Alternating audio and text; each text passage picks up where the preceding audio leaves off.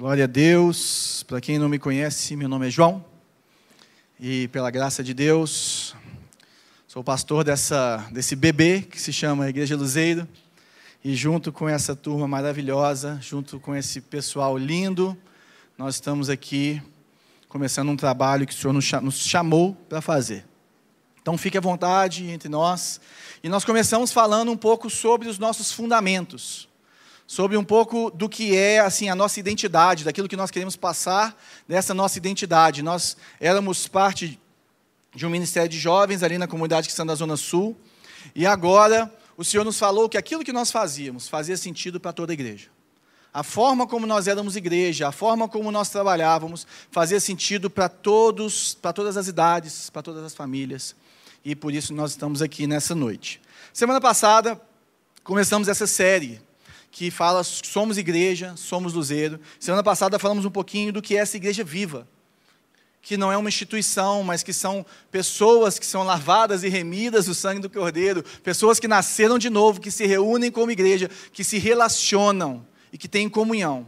E hoje eu quero falar de uma coisa que é caríssima, caríssima para uma igreja, para o cristianismo, que é a verdade que transforma. O que, que é essa verdade que transforma? O que, que pode transformar as nossas vidas? A gente fala muito da igreja como o amor que acolhe, né? Muito com Jesus, aquele que nos acolhe, mas o que seria essa verdade que transforma e como que ela deve transformar as nossas vidas? É interessante que o Tim Keller, no livro Igreja Centrada, e eu falei isso na semana passada, ele escreve uma coisa muito importante. Ele fala assim: olha, por ser infinitamente rico, o Evangelho consegue suportar o peso de ser o elemento principal da igreja. O Evangelho é infinitamente rico. Então, o que seria o Evangelho para você? Se alguém te falasse assim, olha, me fale o que é o Evangelho. Me fale como você definiria o Evangelho, porque algumas pessoas não conseguem definir o que é o Evangelho. Não conseguem definir se é a Bíblia, se são os ensinamentos de Jesus, é, o que, que é o Evangelho. E por que, que o Evangelho, então, deveria ser é, o elemento principal da igreja? E uma das coisas que, eu, que, que fizeram a diferença na minha vida foi essa compreensão. Algumas vezes, quando eu vou aconselhar algumas pessoas ao longo desses anos, eu me deparei em situações muito difíceis. Situações que a pessoa falava assim: Olha, eu creio que Jesus é Senhor e Salvador. Eu creio que Jesus é Deus. Eu creio nessas coisas todas. Mas eu peco e não me arrependo mas eu faço isso e aquilo e, e, e eu não consigo sair dessa. E eu ficava sem saber o que falar para essas pessoas.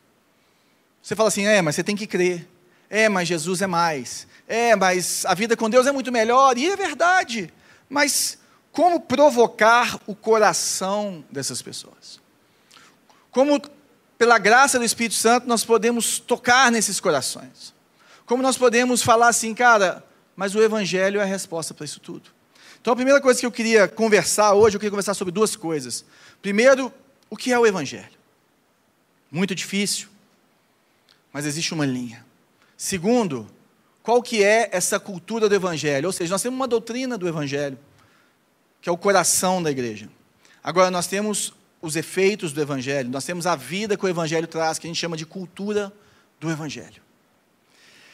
Se você abrir sua Bíblia aí em Gálatas, no capítulo 2, exatamente isso que está acontecendo aqui.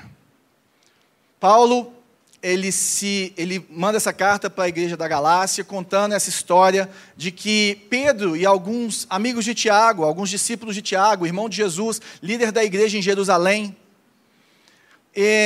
começaram a chegar e, trazer, e falar com as pessoas que elas tinham que seguir as leis, além de crer no Evangelho.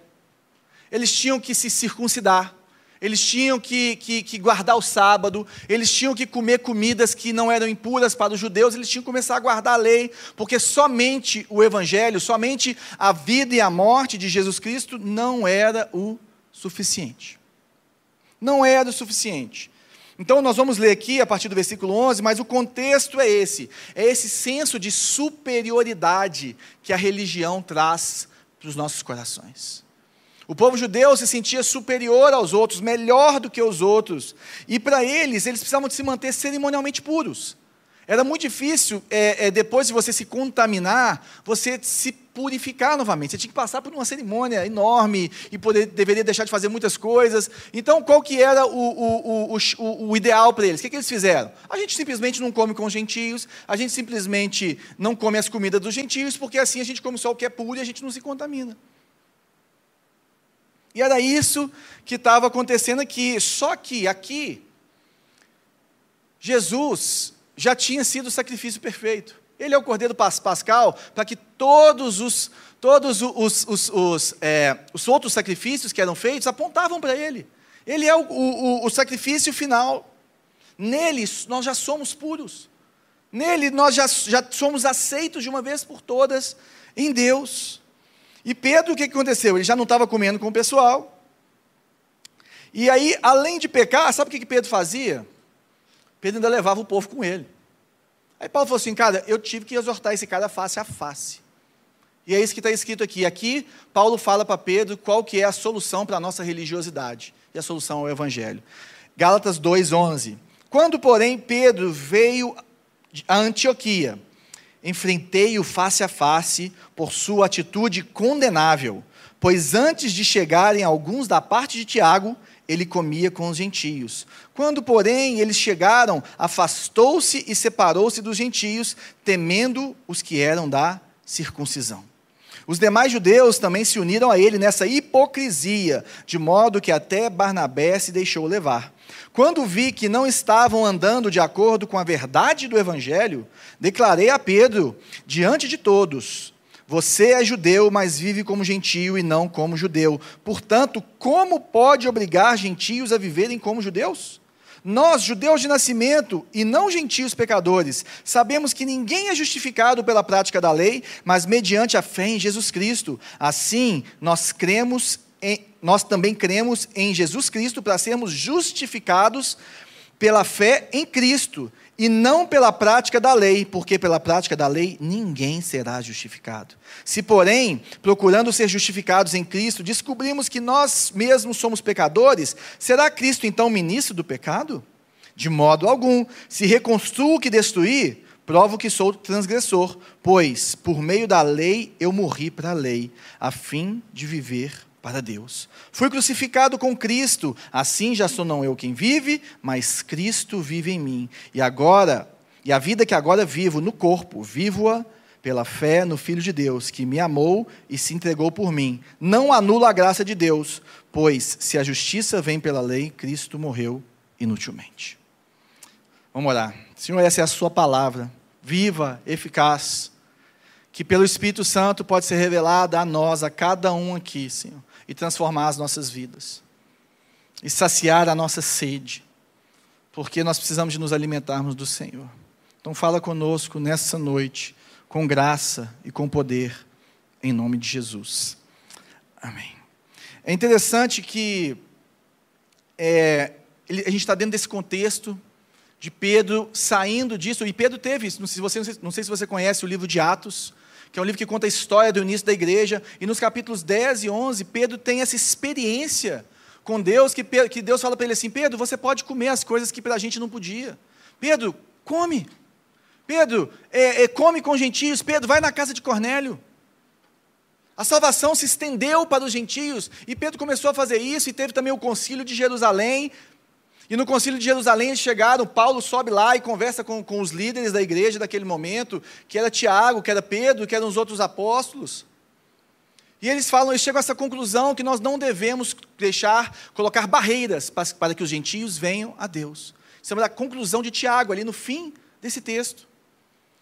E Pedro continua vivendo isso e de repente ele volta para trás.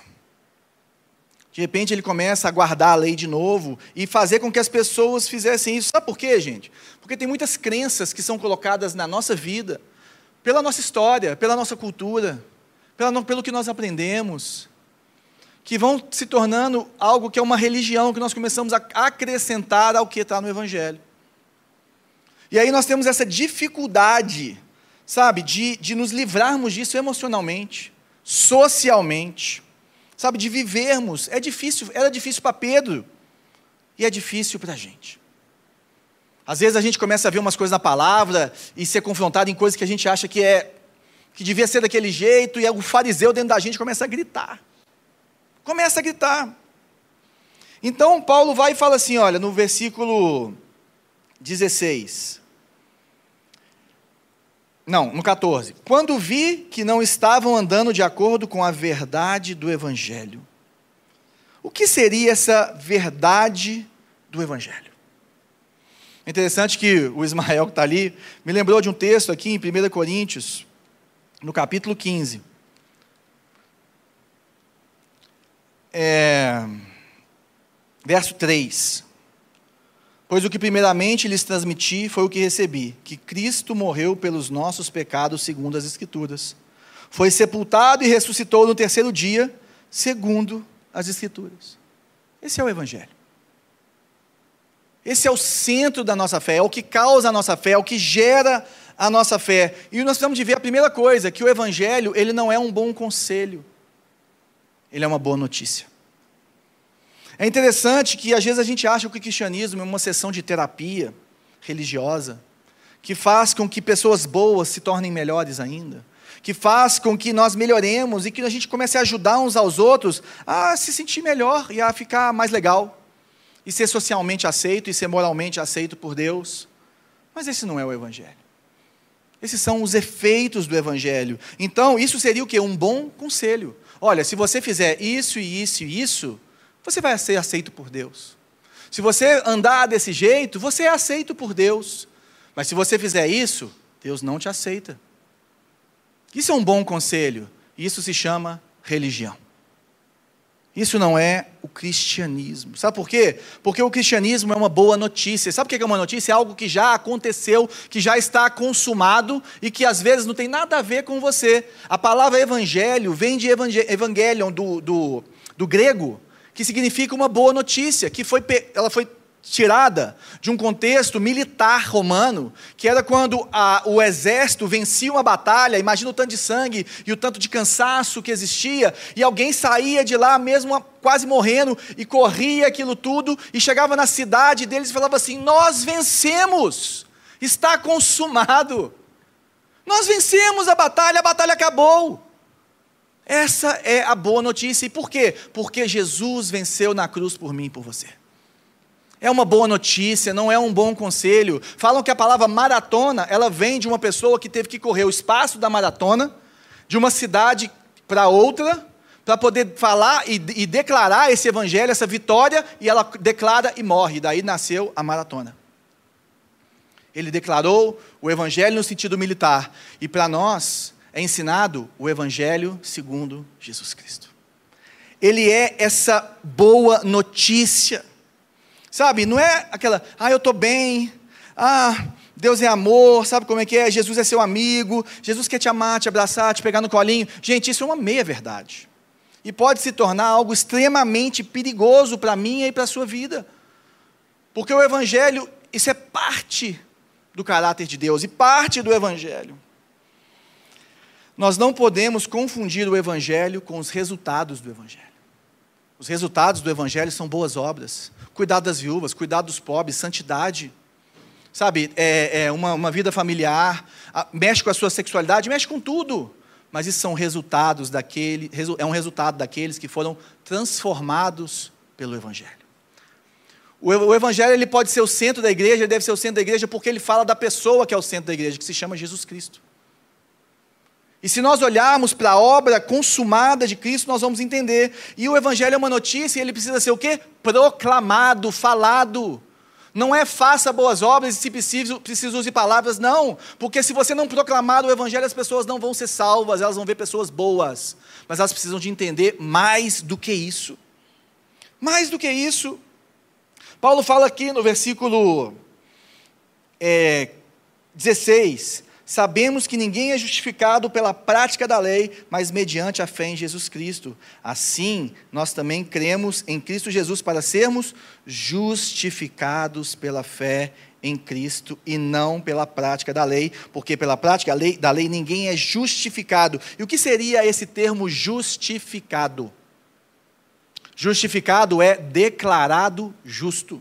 É um, um parecer a respeito da sua pessoa que fala assim: ó, essa pessoa está em paz com Deus, não tem mais dívida, a dívida está paga. Ah, mas olha como é que ele é, todo torto, olha lá para a vida dele. Não importa, está pago. É uma declaração de que você não é mais culpado. Isso é completamente diferente do pensamento religioso. O pensamento religioso é o seguinte: você tem que obedecer à lei divina, cumprir as leis cerimoniais, fazer isso, fazer aquilo, Aí, se você crer e obedecer, você será salvo e justificado. Essa é a diferença do cristianismo para todas as religiões. Todas as religiões você faz para ser aceito. No cristianismo, Deus encarnou para te aceitar. Ele é Emanuel, o Deus conosco. Paulo fala exatamente isso. Olha, a pessoa não é justificada pelas obras da lei ou por qualquer obra. Ninguém merece mas é pela fé em Jesus Cristo. E o Evangelho, ele fala dessa, dessa história bíblica, que nós somos criados por Deus, seres criados por Deus, com, com, com dons, talentos, soprados por Deus no Éden em nós, mas nós caímos, e nós somos pecadores, e nós não somos justos e nem estamos em um bom relacionamento com Deus, nós merecemos a ira de Deus. Toda a humanidade nasce merecendo o inferno, merecendo ser fulminado pelo Deus Criador de todas as coisas, porque Ele é santo. E o que, que nós precisamos? Nós precisamos de reconciliação. E o que, que seria reconciliação? Reconciliação é porque eu estou separado de Deus, porque as pessoas são pecadoras e por si mesmas elas são incapazes de tratar do seu próprio pecado. Eu preciso de algo que me reconcilie com Deus, que me faça fazer as pazes. Eu preciso de um mediador. O Evangelho é uma boa notícia que cria uma vida de amor, mas uma vida de amor em si não é o Evangelho.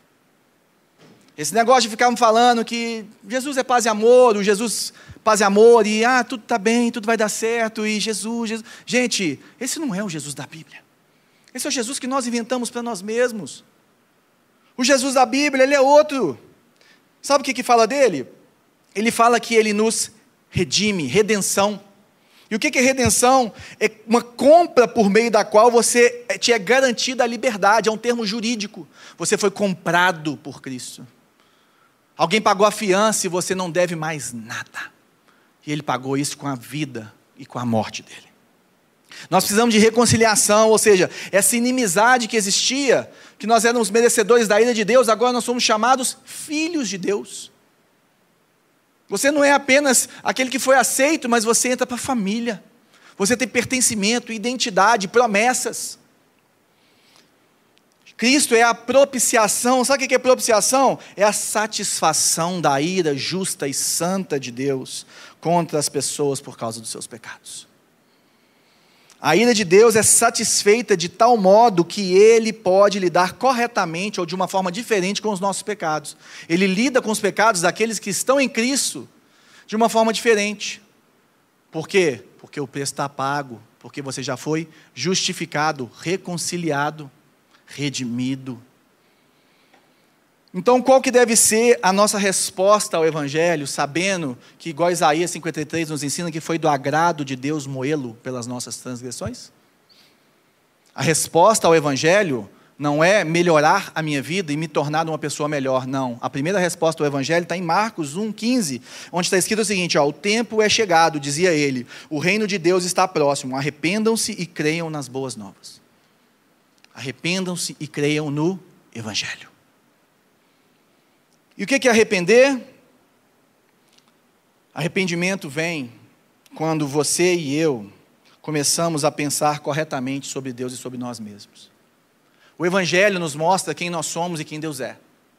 O Evangelho ele precisa de acender em nós, sabe, essa, essa, essa certeza de que nós não merecemos e de que ninguém, ninguém merece. Agora, ao mesmo tempo, nós somos extremamente aceitos. A fé salvadora não é um nível de certeza psicológica, eu tenho muita certeza. É lógico que o Espírito Santo te fala que você é salvo. Essa é uma das certezas da salvação, eu não estou negando isso. Mas é um ato da vontade que nos leva a descansar em Cristo. Você descansa na obra de Cristo. independente da baboseira e da lambuzgada que você fez essa semana, do tanto que você, você viu essa semana que você não merece ser de Jesus, de tanto de coisa que você fez e que eu fiz. Se você está em Cristo, você pode descansar na obra dele, porque está consumado. Você é justificado, você tem uma declaração que você é justo, que se chama Espírito Santo, que é o penhor da nossa salvação. E você tem seu nome escrito no livro da vida de uma vez por todas, e ninguém pode apagar por isso que nós aqui entendemos que ninguém perde salvação. Uma vez salvo, salvo para sempre. Ah, mas quem desviou, não sei o que, pode ser que a pessoa era convencida e não convertido. A Bíblia nos ensina a não julgar se o outro é, é salvo. Nós devemos tratar todos que estão aqui e que confessam o nome de Jesus como salvos, mas nós sabemos que a noiva de Cristo, que vai subir, ou que, quando, quando a nova Jerusalém descer, vai ficar, a noiva de Cristo, ela sai de dentro da igreja. Ela não é toda a igreja. Porque a igreja é sua noiva. Nós não podemos julgar isso. Se você é um convencido ou um convertido. Mas uma das cinco solas nos ensina da perseverança dos santos. E que aqueles que nasceram de novo, eles perseveram nas boas obras, na santidade, na sã doutrina. E isso é um sinal de que você é salvo. Muitas pessoas me perguntam assim: ai, ah, João, eu desisti de Deus, eu, eu pequei, eu, eu, eu amaldiçoei Deus, eu acho que eu blasfemei contra o Espírito Santo. Gente, ninguém que pensa que blasfemou contra o Espírito Santo, blasfemou contra o Espírito Santo. Esse é o melhor sinal. Porque a pessoa que blasfema contra o Espírito Santo, ela não sabe o que ela está fazendo. Ela não vai ter arrependimento, ela não vai ficar pensando, será que eu blasfemei? Será que eu perdi minha salvação? Gente, só de você pensar se você perdeu ou não, já é um sinal que você pode ser salvo. Um grande sinal. O que nos salva não é o tamanho da nossa fé, é o objeto da nossa fé. O que nos salva não é o tanto que você crê, mas é Jesus Cristo, Senhor de todas as coisas. Ele é o objeto da nossa fé. Então, fé significa confiar na obra redentora de Jesus Cristo sobre a cruz. Hebreus 11:1, que fala sobre a fé, fala o quê? A fé é a certeza das coisas que eu espero e a convicção dos fatos que eu não vejo. Sabe o que é fé, meu querido? É você crer cada dia mais, e mais profundo, e mais largo na sua vida, e nós vamos falar disso daqui a pouco, que Jesus Cristo é Senhor da sua vida e você conhece ele mais e você confia mais. É igual você deve confiar no seu marido, na sua mãe, no seu irmão, sei lá. Você fala assim: não, eu conheço essa pessoa, ela não faria isso. Eu conheço o meu Senhor, eu conheço o caráter dele. Essa é a fé que nós temos que ter numa pessoa. Jesus Cristo vive. Ele quer se relacionar comigo, ele quer se relacionar com você. Nós não podemos ter um dos erros teológicos que vemos hoje, que é a fé na fé. Ah, você tem que ter fé, se você ter fé, vai acontecer, vai fazer, isso se chama fé na fé. Isso não se chama fé em Cristo. Isso não é bíblico. Isso não é bíblico. Sabe por quê? Porque o sangue de Jesus derramado na cruz, o sacrifício dele é mais do que suficiente para nos redimir e nos salvar. E nos declarar justos diante de Deus. E aí nós entramos nessa última parte aqui, que é o verso 17 até o 21 que vai falar exatamente, primeiro ele vai falar assim, cara, olha, se, verso 17, se porém procurando ser justificados em Cristo, descobrimos que nós mesmos somos pecadores, será Cristo então ministro do pecado? De modo algum. Se reconstruo que destruí, provo que sou transgressor, pois por meio da lei eu morri para a lei, a fim de viver para Deus. Aqui era o questionamento do pessoal falando o seguinte: olha, esse negócio de salvação pela graça, de que você não precisa fazer nada, sabe o que vai gerar? Vai gerar um monte de gente que é um, faz tudo o que quiser, vive para si mesmo e não vive em santidade, não busca Deus. Nós precisamos trazer a lei para esse povo obedecer. Aí Paulo fala assim: não é assim. Aqueles que são nascidos de novo, aqueles que são nascidos de novo, esses vão viver para Deus. Olha aqui, olha, se porém procurando ser justificados em Cristo descobrimos que nós mesmos somos pecadores, será Cristo então ministro do pecado? De jeito nenhum. A lei, ela aponta os nossos pecados, mas ela não resolve o nosso pecado. O que resolve o nosso pecado é Cristo. Aí ele fala assim: Eu morri para a lei, para viver para Deus. Sabe o que ele está falando? Ô, gente, essas, essas, amarras da lei que me, que, que me prendiam por ser judeu, não me prendem mais, eu estou livre. Eu estou livre para viver para aquele que me chamou. Eu estou livre para viver para Ele, por Ele. As boas notícias que nós cristãos temos que anunciar não são somente que a nossa que nós temos essa depravação, né? essa, essa, esse pecado que é sobre modo abrangente, mas também que os planos de Deus para nós são maravilhosos. Então nós temos dois times.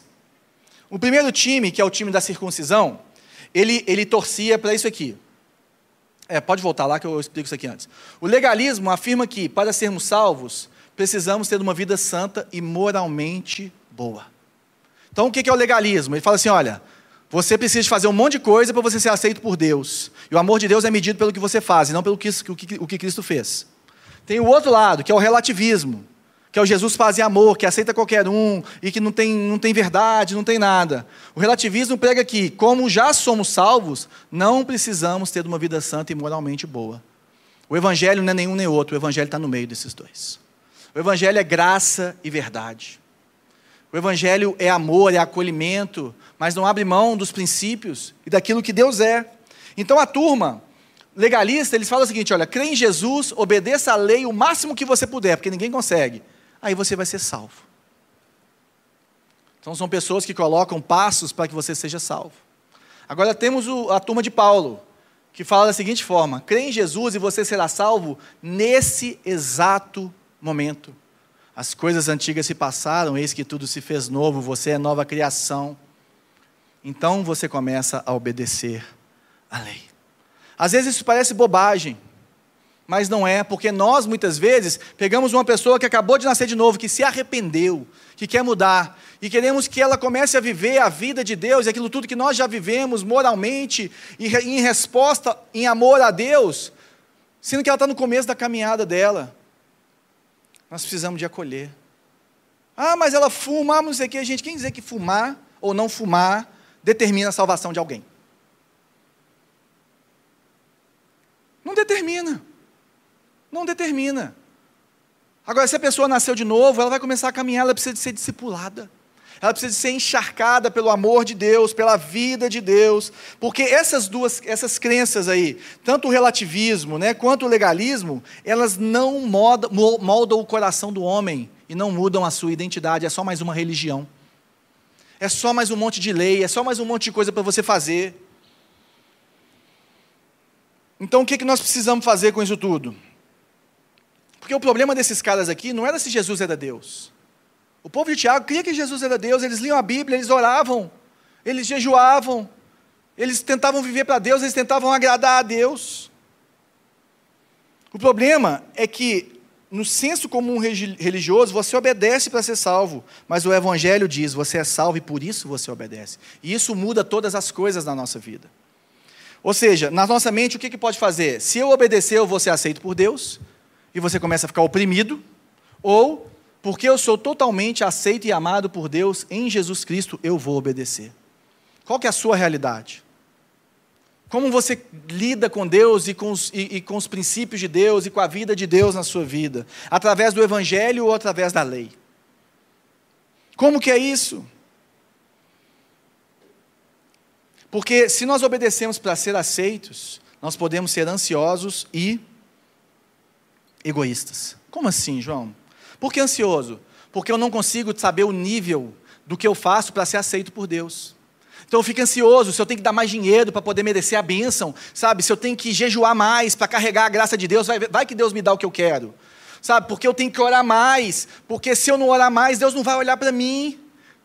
Lógico que eu creio no jejum, lógico que eu creio na oração, lógico que eu creio na disciplina espiritual de dízimo e oferta, mas isso tudo é uma disciplina para o meu coração e não para mudar o coração de Deus. Isso é para aquecer o meu coração no Evangelho. E não para eu ser aceito, porque senão eu fico ansioso. Ah, não, agora, se eu der esse salário agora, vai sair aquela promoção. Ou egoístas. Sabe por que fica egoísta? Porque mesmo que você esteja cuidando dos pobres, obedecendo os mandamentos, para quem você está fazendo isso na verdade? Sabe por quê? Por exemplo, existem religiões que elas são muito melhores em boas obras do que os evangélicos. Mas às vezes alguns fazem, sabe por quê? Para se tornarem mais puros, para poder ter uma próxima encarnação é, mais, mais próxima do, do, do, Deus, que eu não sei o que é deles. É, é, para quem que eles estão fazendo no final da história o sopão? Para eles. Eles são egoístas. Quando eu faço para receber, eu estou fazendo é para mim. Quando eu dou para receber, eu estou fazendo é para mim. Isso é egoísmo. Isso não é cristianismo. Isso não é o amor de Deus fluindo da minha e da sua vida.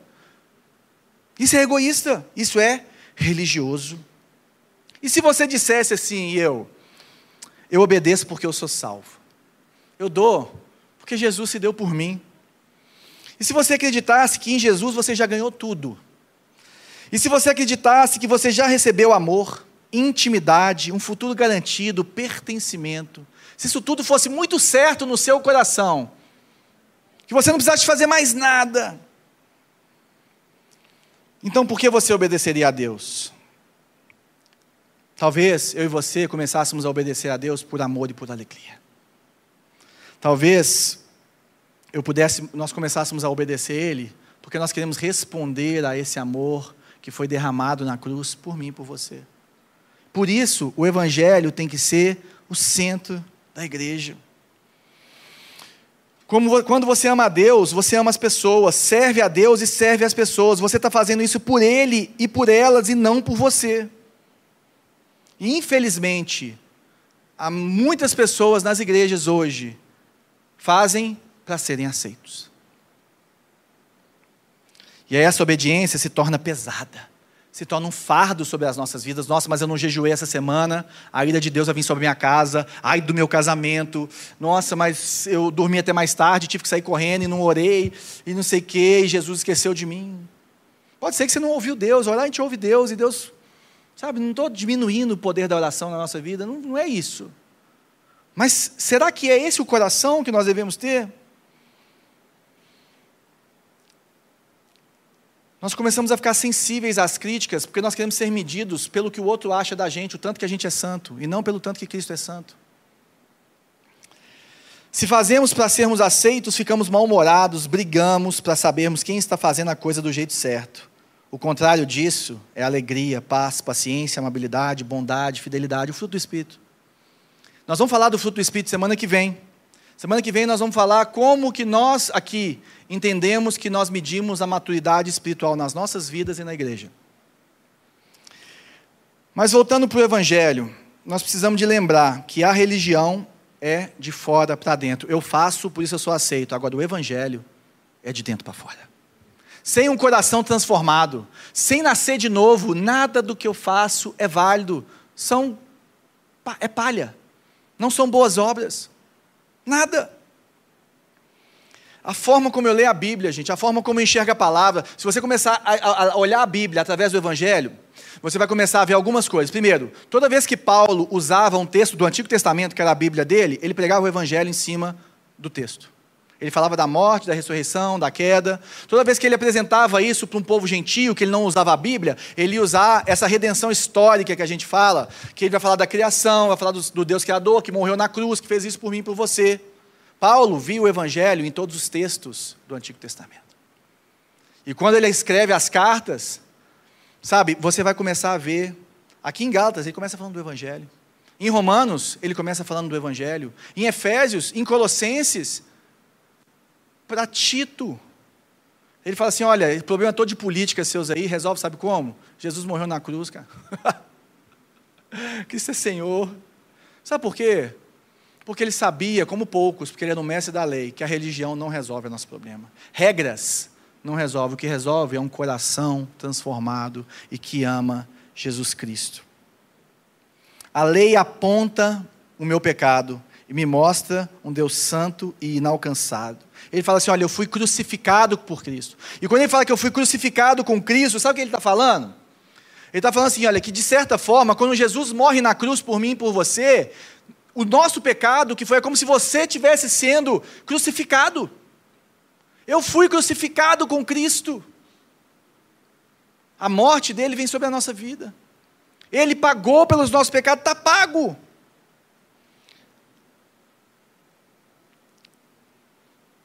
E Deus te trata como livre da punição, porque você foi crucificado com Cristo. Isso não quer dizer que isso não tem nada a ver com carregar a sua cruz. Isso está dizendo o seguinte: de uma vez por todas você é livre. Já não há condenação para aqueles que estão em Cristo Jesus. O que me separará do amor de Deus? O que me separará do amor de Deus? Sabe, não tem castigo adicional. Cristo pagou por todos, por isso que eu pessoalmente e a liderança dessa igreja nós cremos que se você é salvo, é salvo para sempre. Que se o Espírito Santo habita em você, é impossível de você ficar endemoniado, porque o demônio não vai entrar onde o Espírito Santo está. Você pode ser oprimido de fora para dentro pelas forças demoníacas, isso é bíblico, mas de dentro para fora jamais. Jamais.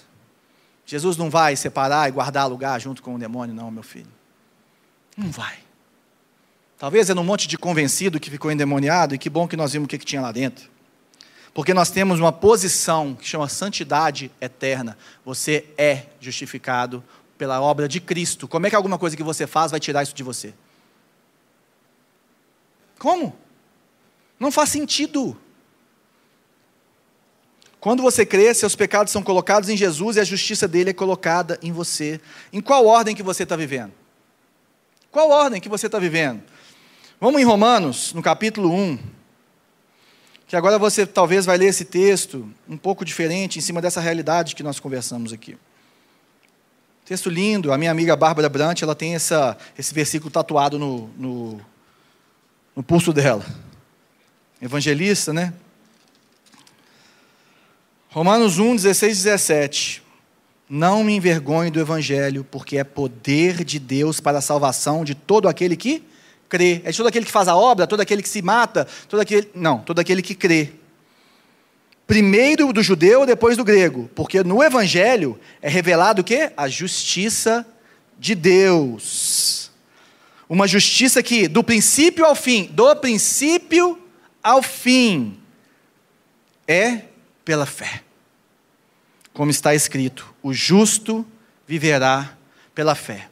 E quando estava lidando com seus problemas, é, é, é, é, o monge, né, chamado Martim Lutero, ele teve um, uma crise muito grande no monastério, porque ele via que ele se sentia separado de Deus, e ele fazia as coisas, e ele orava, e ele estudava a Bíblia, e ele fazia um monte de coisa, e ele não conseguia entender que ele era salvo, ele, ele entrou numa crise muito grande. E lendo essa carta de Paulo aos Romanos, e principalmente esses dois versículos, ele entendeu que a salvação não estava naquela igreja, a salvação estava em Cristo, que deveria ser o Senhor de toda a igreja.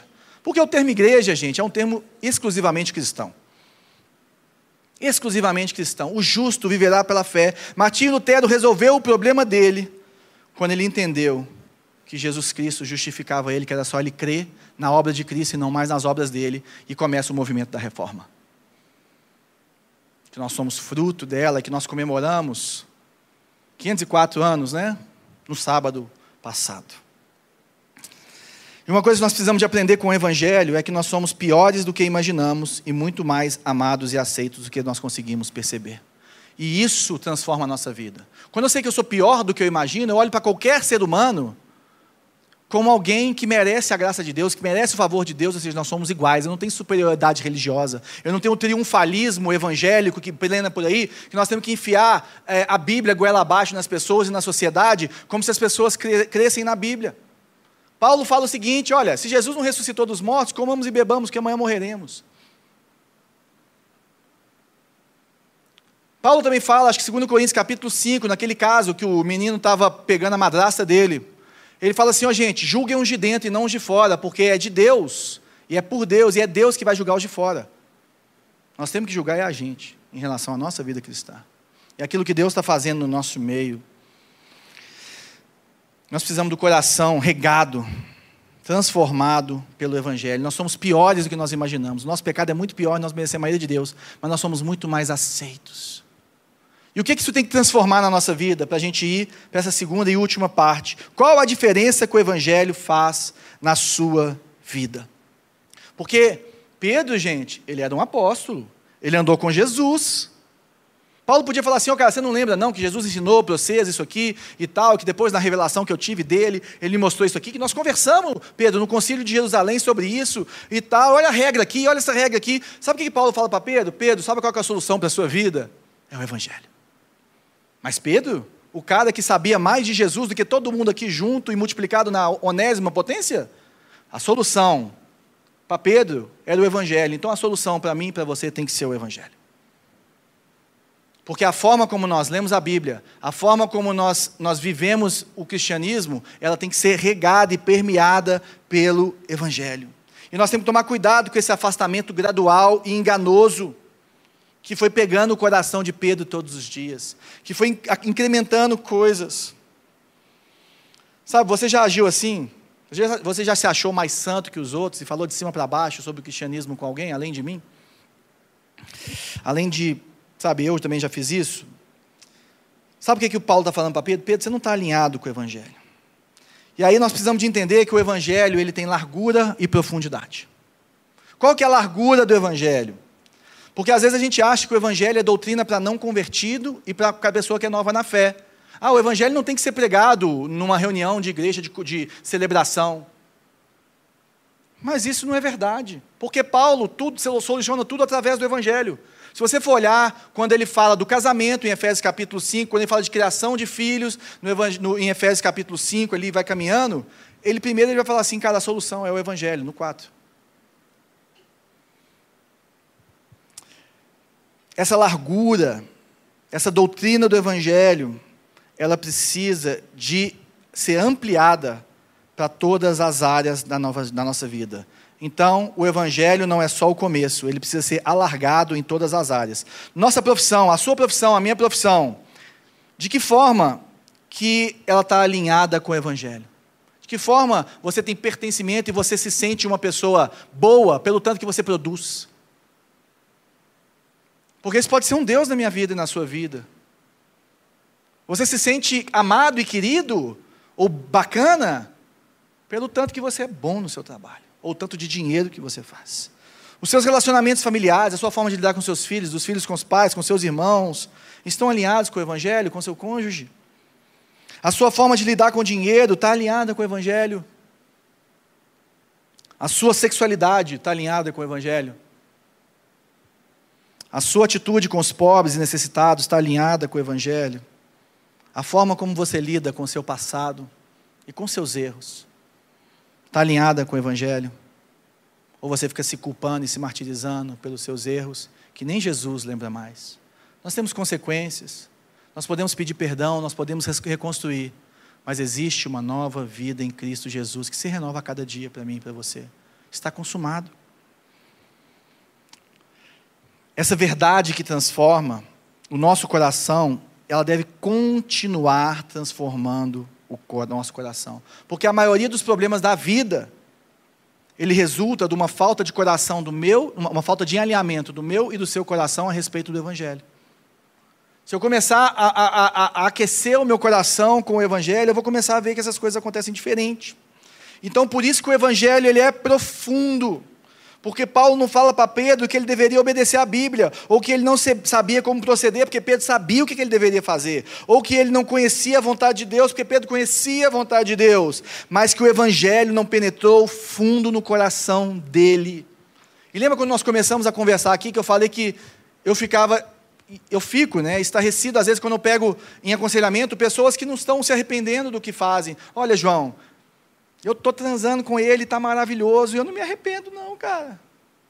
Ou eu faço isso, isso isso e não me arrependo, ou eu, sabe? Ou eu sou ganancioso e não consigo ter, é, é, parar de querer ganhar mais e mais e mais e mais e mais. Sabe qual é a resposta? É sempre a mesma. E isso foi uma das coisas mais importantes que eu aprendi através da vida do Tim Kelly, que o Senhor abençoe a vida dele, ele está lidando com câncer de uma forma muito bruta agora. Vamos orar pela vida dele, que ele tenha edificado a igreja no Brasil, no mundo, né? Ele é um dos maiores plantadores de igrejas no mundo, dos maiores centros, da China ao Brasil, através do City to City. E o que eu aprendi com ele é o seguinte: a pessoa não se arrepende, a pessoa tem problemas com a inclinação é, sexual dela. E o que eu entendi é o seguinte: eu falo para a pessoa assim, você tem duas formas de lidar. Quais formas, João? A primeira forma de lidar é a seguinte: você tenta cumprir as regras que você entende que são verdade e tenta vencer. Ah, mas João, mas eu acredito que a Bíblia é verdade, mas eu não consigo largar essas coisas. Ah, então você precisa de uma mudança no seu coração. Você precisa de se alimentar do Evangelho. A pessoa de Jesus Cristo precisa entrar lá no fundo do seu coração e precisa ser a coisa, a, a pessoa que você mais deseja, o abraço que você mais quer, o, a, a, o ouro mais precioso que você pode ter, a sua identidade tem que estar resolvida em Cristo, porque senão a sua ganância vai te corromper. Porque senão o, o ter o abraço do outro, e é o que eu anotei aqui. Como que nós nos sentimos valorizados? Nós temos essa necessidade de nos sentirmos valorizados. E o Evangelho resolve a nossa identidade. Nós podemos olhar de cima para baixo para as pessoas, para a raça, para a tribo, para a sociedade, e nós nos sentimos superiores a Ele. Isso resolve o nosso problema. Nós podemos olhar para a nossa carreira e falar o tanto que nós somos valiosos pelo que nós conquistamos, no, pelo nosso sucesso. Nós podemos nos sentir valiosos quando nós nos sentimos desejados por alguém, ou sair ó, de uma forma romântica ou sexual, e isso te dá uma sensação de valor. Isso é autojustificação, gente. A pessoa só consegue sair de um relacionamento é, é, abusivo, ou de uma ganância excessiva, ou de, ou, ou de conseguir parar de trabalhar e descansar na obra de Cristo. Porque o, o que é o sábado? O que é o sábado? O sábado é você saber que enquanto você dorme ou quando você tira um dia para você descansar, para você fazer, Deus continua sendo Deus e continua te sustentando. E você não precisa trabalhar os sete dias da semana, porque senão você está acreditando que você se sustenta e não Cristo. Esse é o sábado. E por que os cristãos guardam o domingo? Porque foi o dia da ressurreição. Ah, tem problema trabalhar domingo? Não tem, mas separe um dia para descansar em Deus. Separe um dia para você falar assim: Ó oh, Jesus, tem um monte de coisa para fazer, mas eu descanso na Sua obra. Eu descanso em quem o Senhor é. Eu sou seu filho. Eu sou seu filho.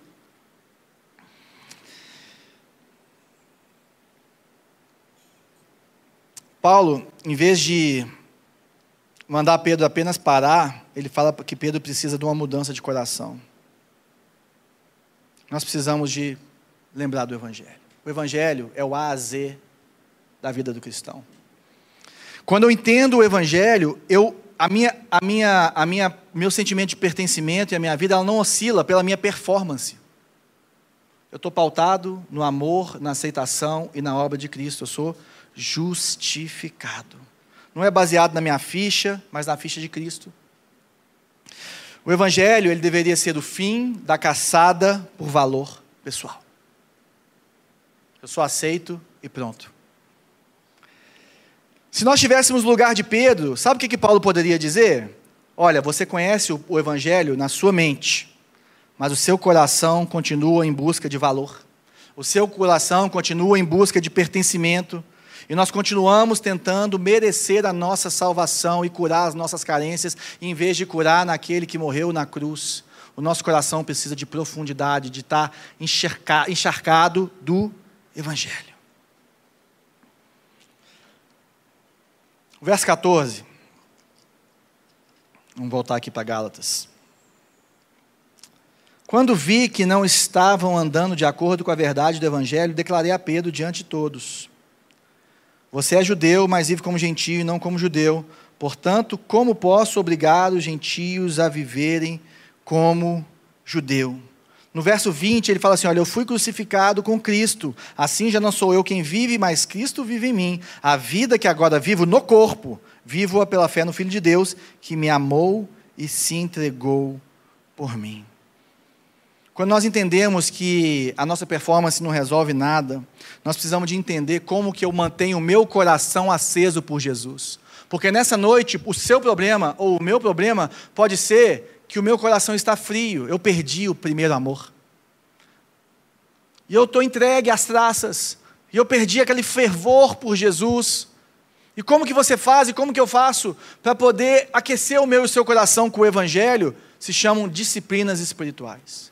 Para alguns é pegar um violão e começar a cantar para Jesus, e aquilo vai aquecendo o seu coração. Para outros é ler a Bíblia, ler a Bíblia, ler a Bíblia. Para mim, por exemplo, é ligar para o Juninho e começar a conversar com ele sobre as minhas dificuldades, as minhas tentações, os meus problemas, porque eu preciso de comunhão. Para outros, como Áquila, que está ali com os nossos adolescentes, e é um artista, é subir no alto do monte e admirar a criação.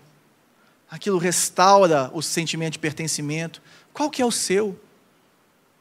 Como que você chega mais fácil no esconderijo do Altíssimo, porque você precisa de ter essa tecla de emergência na sua vida. quando o seu coração estiver se perdendo, quando a sua vida estiver se perdendo, quando você estiver esfriando com o Senhor, qual é a disciplina espiritual que mais aquece o seu coração? Todas elas são importantes, nós vamos falar delas ano que vem, mas qual que ativa a sua vida?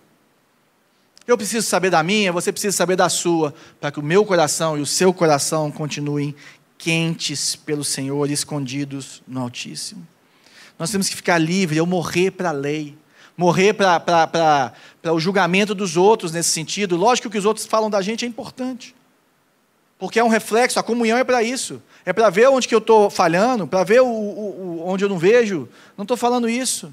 Mas morrer para a lei é morrer para essas formas de performance que definem quem eu sou, isso não define quem você é. Então nós temos esse paradoxo, que é o que? Eu não vivo, mas Cristo vive em mim. Paulo fala o seguinte: não apaguem o Espírito Santo. Paulo fala para a gente, para estarmos nos enchendo com o Espírito Santo constantemente. Então nós precisamos de entender que nós temos que ficar nos renovando cada dia pelo Evangelho, para que Cristo viva em nós. Cristo já vive em nós, o Espírito Santo já está ali, mas ele pode estar apagado. E ele precisa de crescer, e precisa de vir arrependimento, e nós precisamos de ser lavados.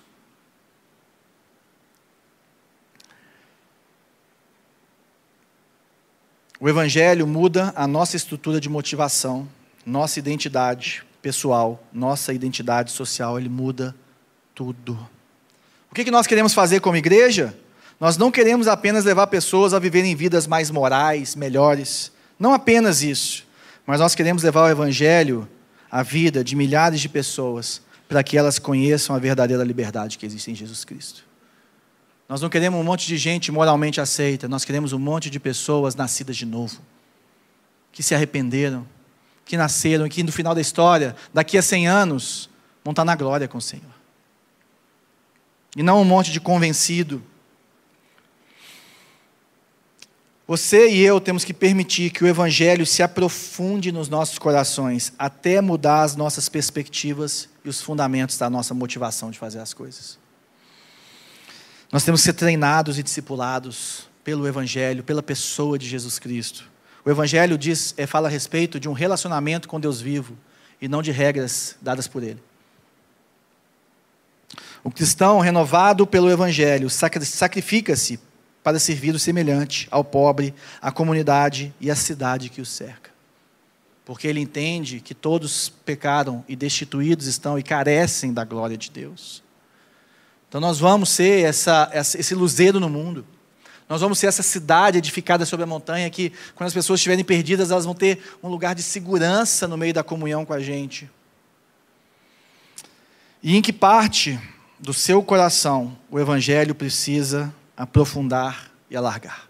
Qual área da sua vida que está precisando de um aprofundamento no Evangelho, de um alargamento do Evangelho, desse fio que é puxado ali da obra de Cristo e começa a mudar a nossa cosmovisão, que é a nossa forma de enxergar todas as coisas?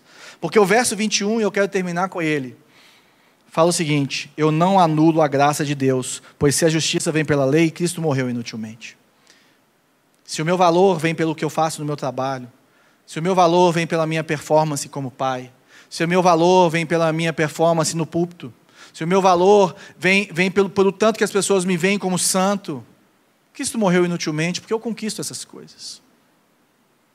Agora, se eu tiver essa boa fama e essas boas obras, para que Cristo seja exaltado por causa da obra que Ele fez na minha vida, e porque eu amo Ele demais, eu vou me sacrificar, e eu vou entregar minha vida para Ele, eu vou ouvir a voz dEle, eu vou abrir mão de coisas que seriam muito boas para mim, mas que não são aquilo que Ele me chamou para fazer. Eu e minha família vamos caminhar naquilo que Jesus me chamou, não é pelo que dá mais dinheiro, não é pelo que dá mais fama, mas é para aquilo que Ele me criou